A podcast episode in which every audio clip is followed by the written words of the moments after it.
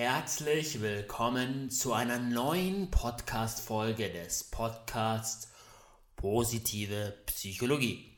Mein Name ist Stefan Passvogel und in der heutigen Podcast-Folge geht es um das Thema Bindung, Bindungstheorie, um die grundlegendste Fähigkeit, mit anderen Menschen einen guten Kontakt zu treten. Vorneweg, ich rede öfters in letzter Zeit mit Leuten über das Thema positive Psychologie und möchte hier nochmal erwähnen, dass mit positiver Psychologie meines Verständnisses nach nicht ein reiner Selbstzweck zur Positivität gemeint ist. Ne? Viele Menschen denken erstmal, es wäre wichtig, positiver zu werden, es wäre wichtig, nur noch positiv zu denken, es wäre wichtig, möglichst nur positive Gefühle zu fühlen also eine Positivität zum Selbstzweck, die ich nicht unterschreiben würde, sondern für mich ist positive Psychologie ein evidenz, wissenschaftlich evidenzbasierte Verfahren, die dem einzelnen Menschen zum Aufblühen bringen, dass er für sich selbst ein sowohl erfüllteres als auch nützlicheres Leben lebt, als auch der Gesellschaft mehr geben kann. Es geht also darum, was weiß die psychologische Wissenschaft darüber, wie Menschen aufblühen. So. Und genau dort setzt das Thema Bindungstheorie ein. Bindungstheorie ist kein klassisches Thema aus der positiven Psychologie, weil es erstmal darum geht, etwas für die meisten Menschen zu reparieren, was nicht in dem Maße, wie es gut wäre, da gewesen ist. Ich war vor knapp zwei Jahren, ist das, jetzt, ist das jetzt her, vor zwei Jahren war ich auf einem neun Tages-Workshop und ich war der jüngste Teilnehmer, damals mit 29 Jahren. Und die restlichen Teilnehmer waren alle älter von Mitte 30, 40, 50, 60, Ende 60. Und ein Teil des Workshops war, und es ist der Teil, der mich am stärksten geprägt hat, am stärksten bewegt hat, ein Teil des Workshops war, dass jeder Teilnehmer seine Lebensgeschichte erzählt und vor allem auch, also nicht so lebenslaufmäßig, ich habe das, das, das, das, das erreicht, bam, bam, bam, bam, sondern von dem berichtet, was Leid in seinem Leben war und von dem berichtet, was ihm so über die Jahre immer wieder nach unten gezogen hat. Und das Verrückte und das sehr Eindrückliche war, dass alle Menschen auf diesem Workshop von Mustern reden, die sie aus der frühesten Kindheit mitbekommen haben und vielleicht bis dort noch nie bearbeitet haben, bis zu diesem Workshop. Und dann mitzukriegen, wie krass das sich im Leben auswirkt. Ja, von, dass man den falschen Mann, die falsche Frau heiratet, mit der Kinder bekommt, über, dass man ähm, sein finanzielles Leben, sein berufliches Leben nicht auf der Reihe kriegt, über dass man 40, 50 Jahre einsam war, nie wirklich herzliche, vertrauensvolle Beziehungen hatte, über, über, über, über. Und da ist mir bewusst geworden, dass dieses Thema Bindung einfach eine überragende Bedeutung hat, Wichtigkeit hat und meiner Meinung nach in der Schule gelehrt werden sollte. Ja, da ein Korrektiv zu schaffen wäre wichtig. So, was ist Bindung? Die Bindungstheorie besteht aus zwei grundlegenden Facetten. Die Idee ist, Menschen brauchen zwei Dinge. Auf der einen Seite einen sicheren Hafen. Das waren in der Kindheit die Eltern. Die Eltern, die den sicheren Hafen darstellen sollte, die an all die wichtigen Faktoren der Bindung geben und auf der anderen Seite das explorative Verhalten, die Weltentdecker. Wenn das kleine Kind dann krabbelt, spielt, die Welt entdeckt, dabei spielerisch lernt und so weiter und so fort. Und der entscheidende Punkt ist, man kann nur dann zum Weltentdecker werden, wenn man auch den sicheren Hafen hat. Es braucht beides. Es braucht jederzeit, in jedem Moment für jeden Menschen, damit er aus seiner Komfortzone rausgehen kann, einen sicheren Hafen. Das ist in der Kindheit sind es die Eltern gewesen oder nahe Bezugspersonen, wenn es denn gut vorgelebt wurde. Es kann auch später natürlich ein inneres Gefühl der Sicherheit sein, wenn ich dieses, diese Bindung internalisiert hat, habe. Aber diese beiden Seiten braucht es. Ein, eine kleine Anekdote dazu. als ich mit 23, 24 Jahren mich auf den Weg gemacht habe, mein erstes Unternehmen zu gründen. Und ein Kumpel war auf demselben Weg, haben wir einen Deal beschlossen. Unser Deal war, immer dann, wenn einer mit seinem Unternehmen scheitert, all sein Geld verliert, dann ist der andere dazu verpflichtet, ihn so lange durchzufüttern, bis er wieder auf den Beinen ist. Und den Deal haben wir beschlossen, bevor wir ein Unternehmen gegründet haben. Und es gab mir und ihm ein Gefühl von starker Sicherheit. Wir haben uns getraut, diesen Schritt zu gehen, weil wir wussten, worst case, ich ziehe für ein paar Monate beim guten Kumpel an und ich komme safe wieder auf die Beine, weil dazu habe ich ausreichend Qualifikationen. Passt, ich kann diesen Schritt wagen. Ja. Ähm, das ist ein Beispiel für einen sicheren Hafen, um explorieren zu können. Bindung ist also die Basis für gute Beziehungen in unserem Leben. Auf den Punkt formuliert, die Qualität der Beziehung in dein Leben ist der entscheidende Faktor für die Qualität deines Lebens. Und wir erleben in zahlreichen Situationen über den Alltag immer wieder Situationen, in denen Menschen an diesen grundlegenden Bindungsthemen noch leiden und es haben die gar nicht auf dem Schirm, weil die laufen mal so tief unbewusst ab. Also die Menschen haben die so lange schon gelebt, dass sie gar nicht kapieren, dass da irgendwas nicht stimmt. Sie wissen vielleicht nur, etwas mit mir ist falsch oder ich habe nicht die Qualität an Beziehungen in meinem Leben, die ich haben will oder ich komme in eine Partnerschaft hinein ähm, und, und die Partnerschaft scheitert immer und immer wieder an denselben Themen und, und, und. Also sie merken solche Dinge, aber sie würden meist nie darauf schließen, dass es an ihrer grundlegenden Bindungsfähigkeit liegt, weil die Muster, die sie fahren, schon so drinne sind, dass sie sie gar nicht auf dem Schirm haben. Und dieser Erfolg ist auch in der Richtung ein Aufwecker, wenn ich dir die Muster aufzähle später und wenn du die Übung machst und dir da eine ideale Bindung visualisierst, wird dir vielleicht zum ersten Mal in deinem Leben bewusst, was in deiner Kindheit gefehlt hat und wie sich das auf dein weiteres Leben bisher aus, auswirkt. Und das kann intensiv sein, ist aber ein sehr heilsamer Schritt. Ja. Äh, klassische Beispiele, wo Bindung im Alltag eine Rolle spielt. Beispiel, wenn der, wenn, also, ähm, ich hatte mal einen Chef, der, der eine sehr charmante, sehr humorvolle Persönlichkeit war. Interessanterweise durfte man ihn aber nicht kritisieren, weil dann gab es nur noch Schwarz-Weiß, ist er an die Decke gegangen. Ähm, dann wurde richtig ähm, verbal angreifend ähm, und hat dann sehr stark auch die Menschen abgewertet. Ne? Und diese Art von Verhalten ist ein typisches Verhalten, das Menschen haben, die einen unsicheren Bindungsstil haben. Ein anderes Beispiel wäre, ich hatte, ich hatte mal einen Kumpel, der damals hat, hat er noch gemeint, so Frauen wären nichts für ihn. Ja, er, er, er kommt mit weiblichen Geschlecht nicht klar und er vermeidet Kontakt mit Frauen. Und er war sowohl nicht in der Lage einzugestehen, dass ein innerer Wunsch ist, mit Frauen in Kontakt zu treten, als auch nicht, dass er irgendwie ähm, den Wunsch verspürt hat, in Kontakt mit Frauen zu treten. Ja. Ähm, ein drittes Beispiel war ein persönliches, persönliches Beispiel, auch einige Jahre her, aber ähm, da hatte ich mich mal in eine Frau verliebt, die ich erst ganz kurz kannte. Ich, ne? Ein Date und ich hatte mich unglaublich in sie verliebt. Was auch ein klares Zeichen ist, hm, da stimmt etwas mit den, deinem Bindungsverhalten nicht, dem Modell von Bindung, das in meinem Hirn abgespeichert ist weil ich direkt auf eine Frau, die ich eigentlich gar nicht kenne, so viele Bedürfnisse drauf projiziere, glaube sie wie der Lösung für all die Bedürfnisse, weil mir eben das in mir selbst gefehlt hat. Also, lasst uns direkt hineinspringen. Wir Menschen haben zwei prinzipielle Systeme in unserem Gehirn, in unserer Psyche. Das eine ist ein Bindungssystem, das andere ist ein Erkundungssystem. Und die klassische Studie auf Bowley zurückgehen war ein Experiment, bei dem das Verhalten von Kindern mit ihren Müttern untersucht wurde. Und zwar gab es einen Raum, in dem ein, dem, ja, ein normaler Raum, in dem einfach Spielsachen waren und ähm, also das, das Strange Situation Paradigm ist, dass Spielsachen waren und die Mutter mit ihrem Kind in diesen Raum für fünf, fünf Minuten hineingeschickt wurden.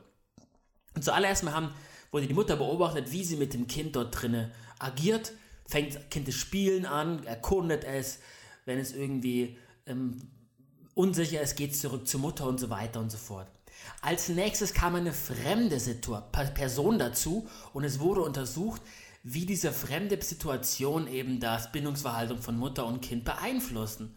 Läuft das Kind zur Mutter, weil es Angst hat vor dem Fremden?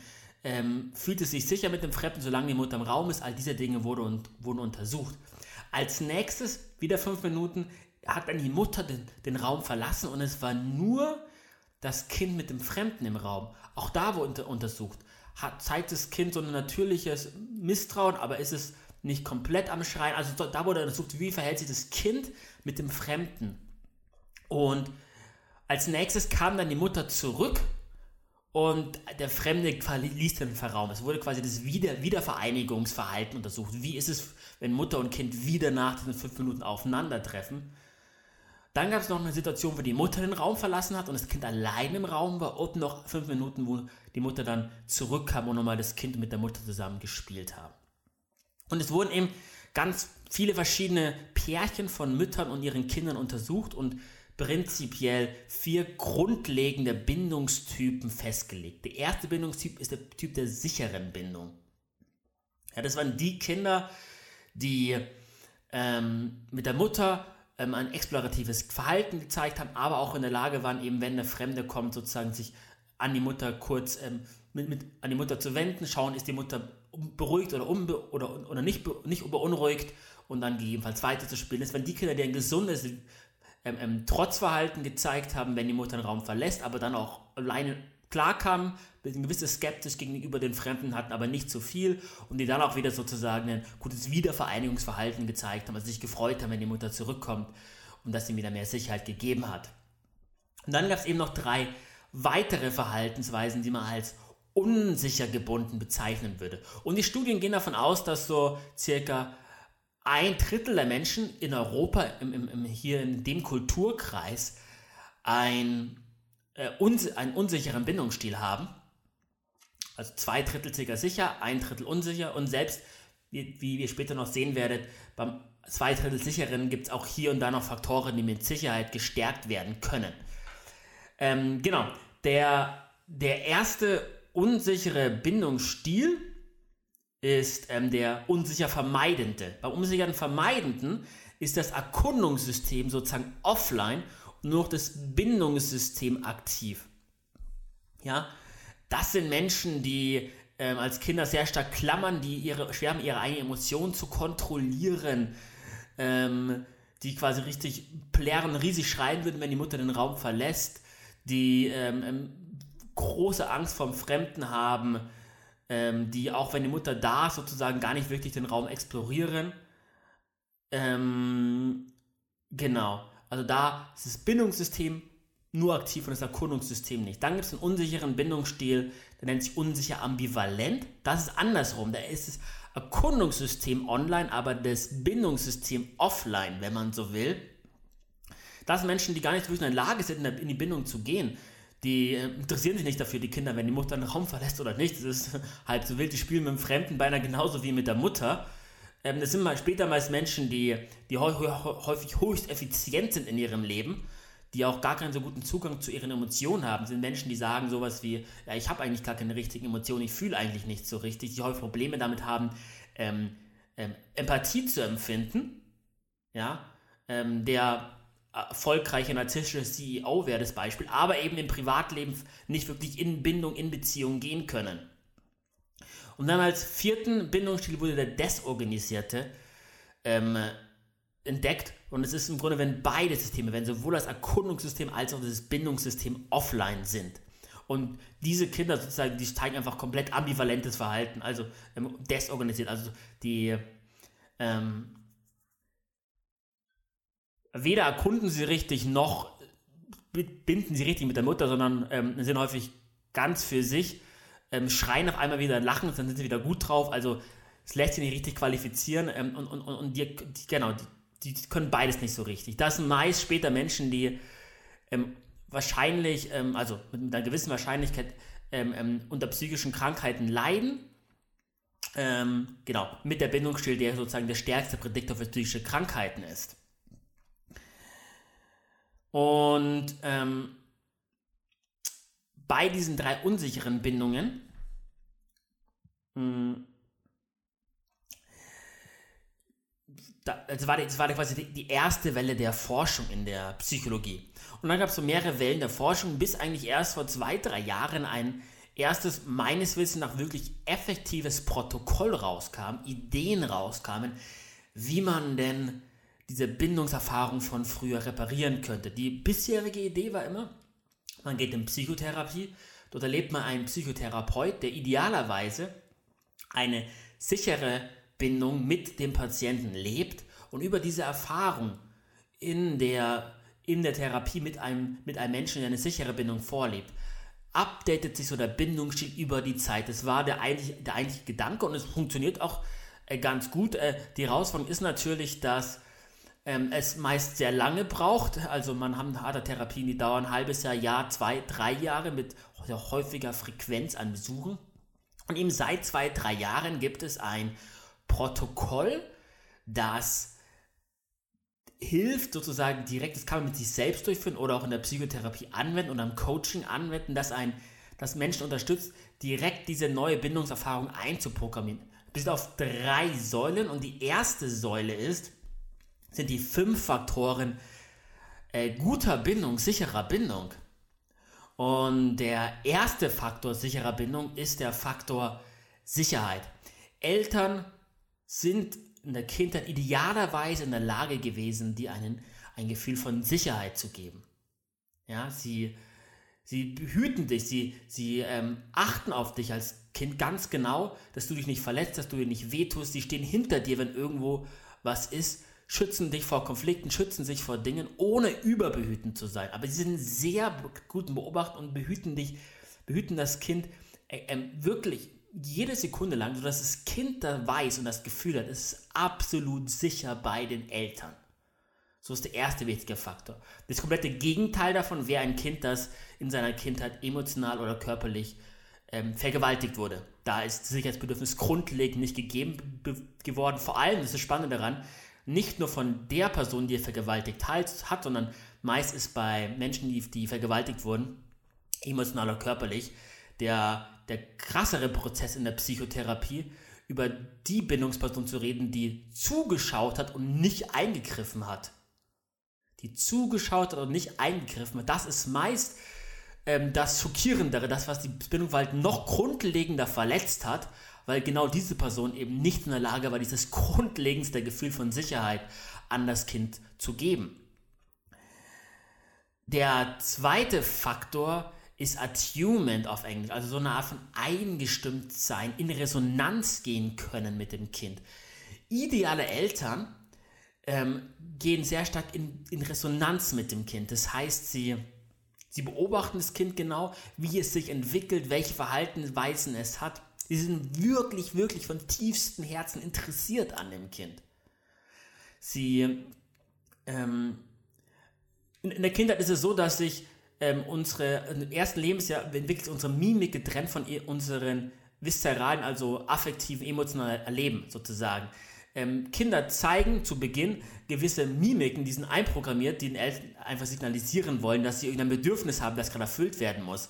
Und parallel dazu haben die vis viszerale, also körperliche Empfindungen, die irgendwann zu Emotionen werden. Und es ist in die ersten ein bis eineinhalb Jahre getrennt. Und gute, ideale Eltern sind in der Lage, sozusagen das wahrzunehmen zuerst, diese, äh, diese, diese Mimiken beim Kind und wirklich gut die Bedürfnisse des Kindes zu erkennen und zu erfüllen und im nächsten Schritt dann sozusagen dem Kind zu helfen, die, den Bezug zu den eigenen Emotionen herzustellen, also, also quasi dem Kind immer wieder auf sich selbst zurückzubringen.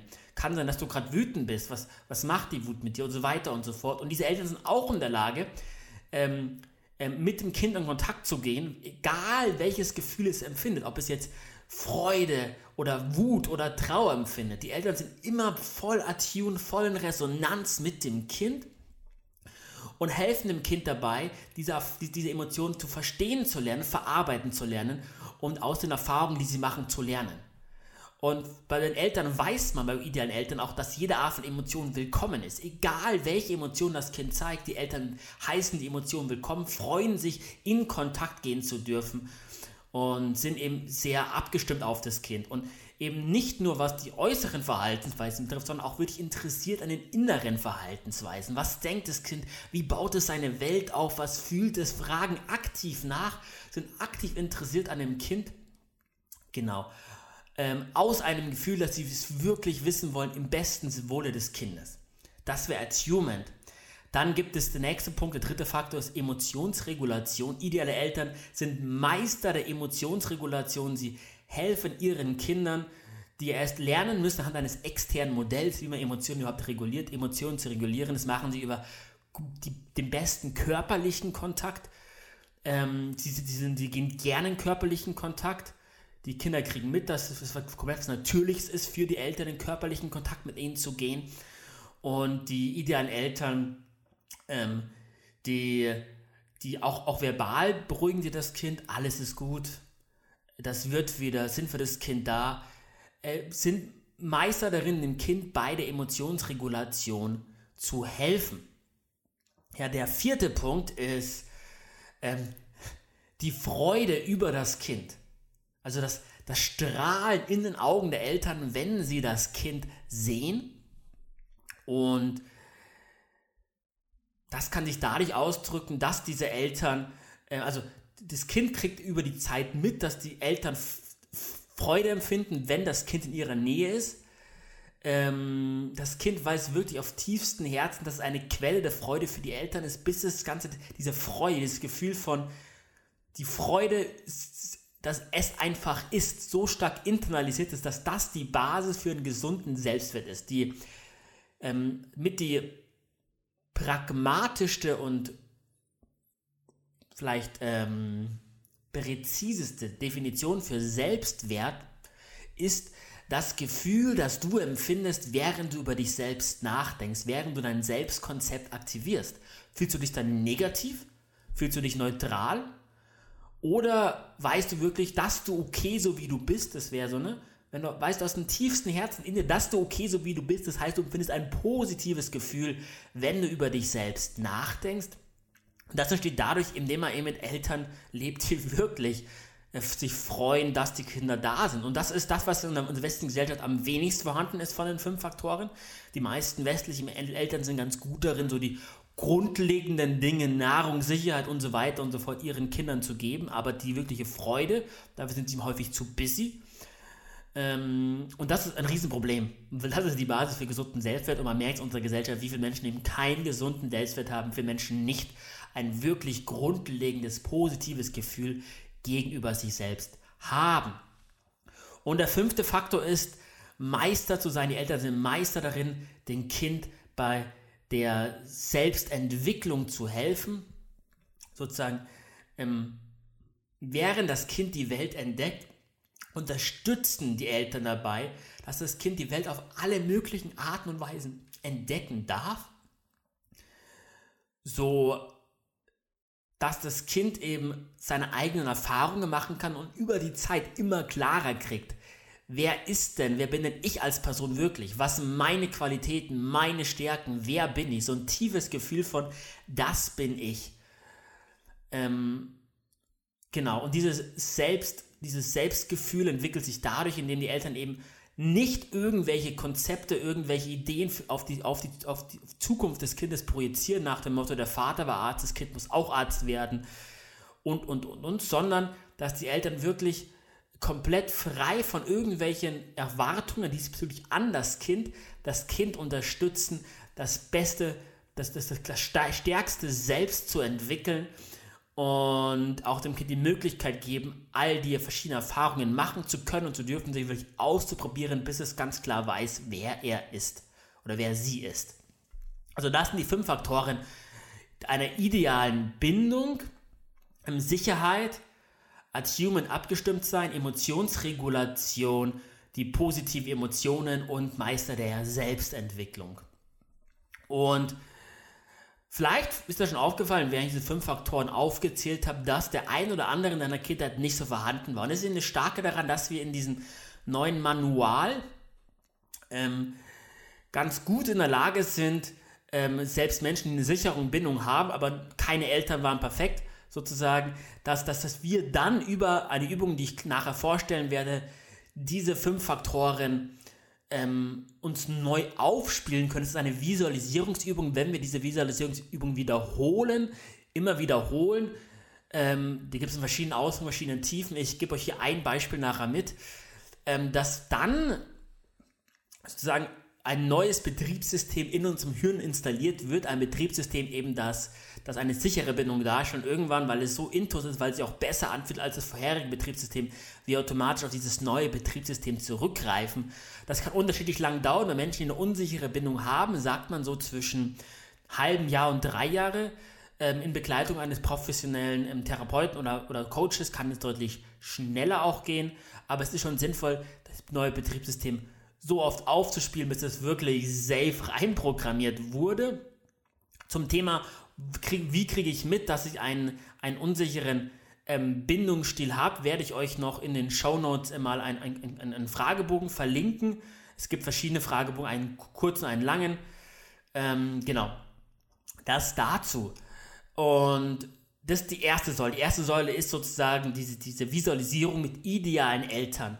Die zweite Säule des, des, des Verfahrens ist es, den Menschen beizubringen, in guten Kontakt zu gehen, also im Hier und Jetzt zu arbeiten. Sind die Menschen in der Lage, Augenkontakt mit anderen Menschen aufzubauen, den zu halten? Sind die Menschen in der Lage, ähm, ihre Gefühle auszudrücken, den anderen nicht zu unterbrechen in einer Konversation, sondern zuzuhören? Also grundlegendes Kommunikations- und Bindungsverhalten in, wird beigebracht.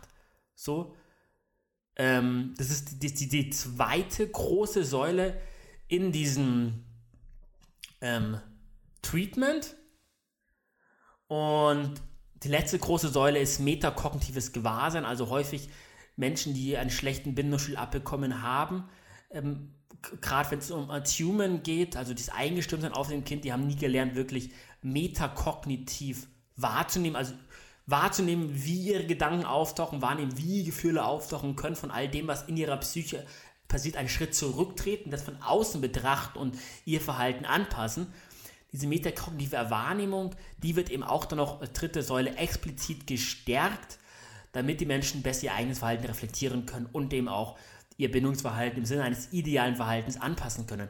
Warum ist es so wichtig, auch wenn du Kinder hast, weil die Studien ganz klar zeigen, dass sich Bindungsverhalten vererbt. Also wenn man daran nichts macht, haben dieselben Dinge, die einer Kindheit gefehlt haben, gibt man beinahe zu 100% an seine Kinder weiter.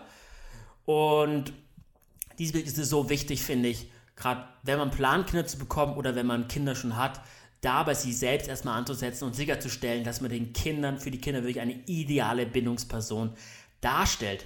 Nun ist es tatsächlich ein, ein dieses, dieses fehlende Bildungsverhaltung ein typisches Merkmal der westlichen Gesellschaft. Ähm, Im tibetischen Buddhismus zum Beispiel oder auch in Tibet ganz allgemein gibt es ja äh, Mitgefühlsmeditation, zum Beispiel auf die grüne Tara oder auf Alokeshavera, also ein, ein, ein, eine, eine, eine, eine, ein, ein Symbol äh, für Mitgefühl, ein archetypisches Symbol für Mitgefühl. Und die meisten Tibeter wissen recht genau, was sie darunter verstehen wollen, weil eben tatsächlich in Tibet zum Beispiel ähm, äh, die, die, die, die, die Mütter viel enger und viel intensiver in Bindung mit ihren Kindern gehen, ja, und dann die Metapher, du bist die Mutter für alle Wesen, ähm, äh, deutlich einfacher greifbar ist. Aber wenn man nicht mal hier im Westen weiß, was eine ideale Mutter ausmacht oder idealer Vater ausmacht, ist es auch schwer, auf die Art und Weise Mitgefühl für alle zu entwickeln, die Mutter für alle Wesen zu sein. Auch deswegen werde, also die folgende Übung hat zwei Teile. Der erste Teil ist, ich werde die fünf Facetten idealer Bindung anhand einer Imaginationsübung erlebbar machen und der zweite Teil ist, du wirst dann in die Rolle eines, einer idealen Mutter oder idealen Vaters schlüpfen, um diese Facetten an andere Menschen weitergeben und mal erleben, wie es ist, wenn du gegenüber anderen Menschen die fünf Faktoren von idealer Bindung weiterlebst. So, so viel zur heutigen Folge. Vielen Dank fürs Zuhören. Wenn dir diese Podcast-Folge gefallen hat, du das Gefühl hast, die nutzt dir wirklich, empfehle diese Folge gerne weiter. So profitierst nicht nur du, sondern auch deine Freunde von der Folge. Und spread the word. Sorg dafür, dass die wertvolle Forschung in, der, in, in die Welt hineinkommt, mehr Menschen davon profitieren. In diesem Sinne, das war der Podcast Positive Psychologie. Ich wünsche noch einen wunderschönen Tag.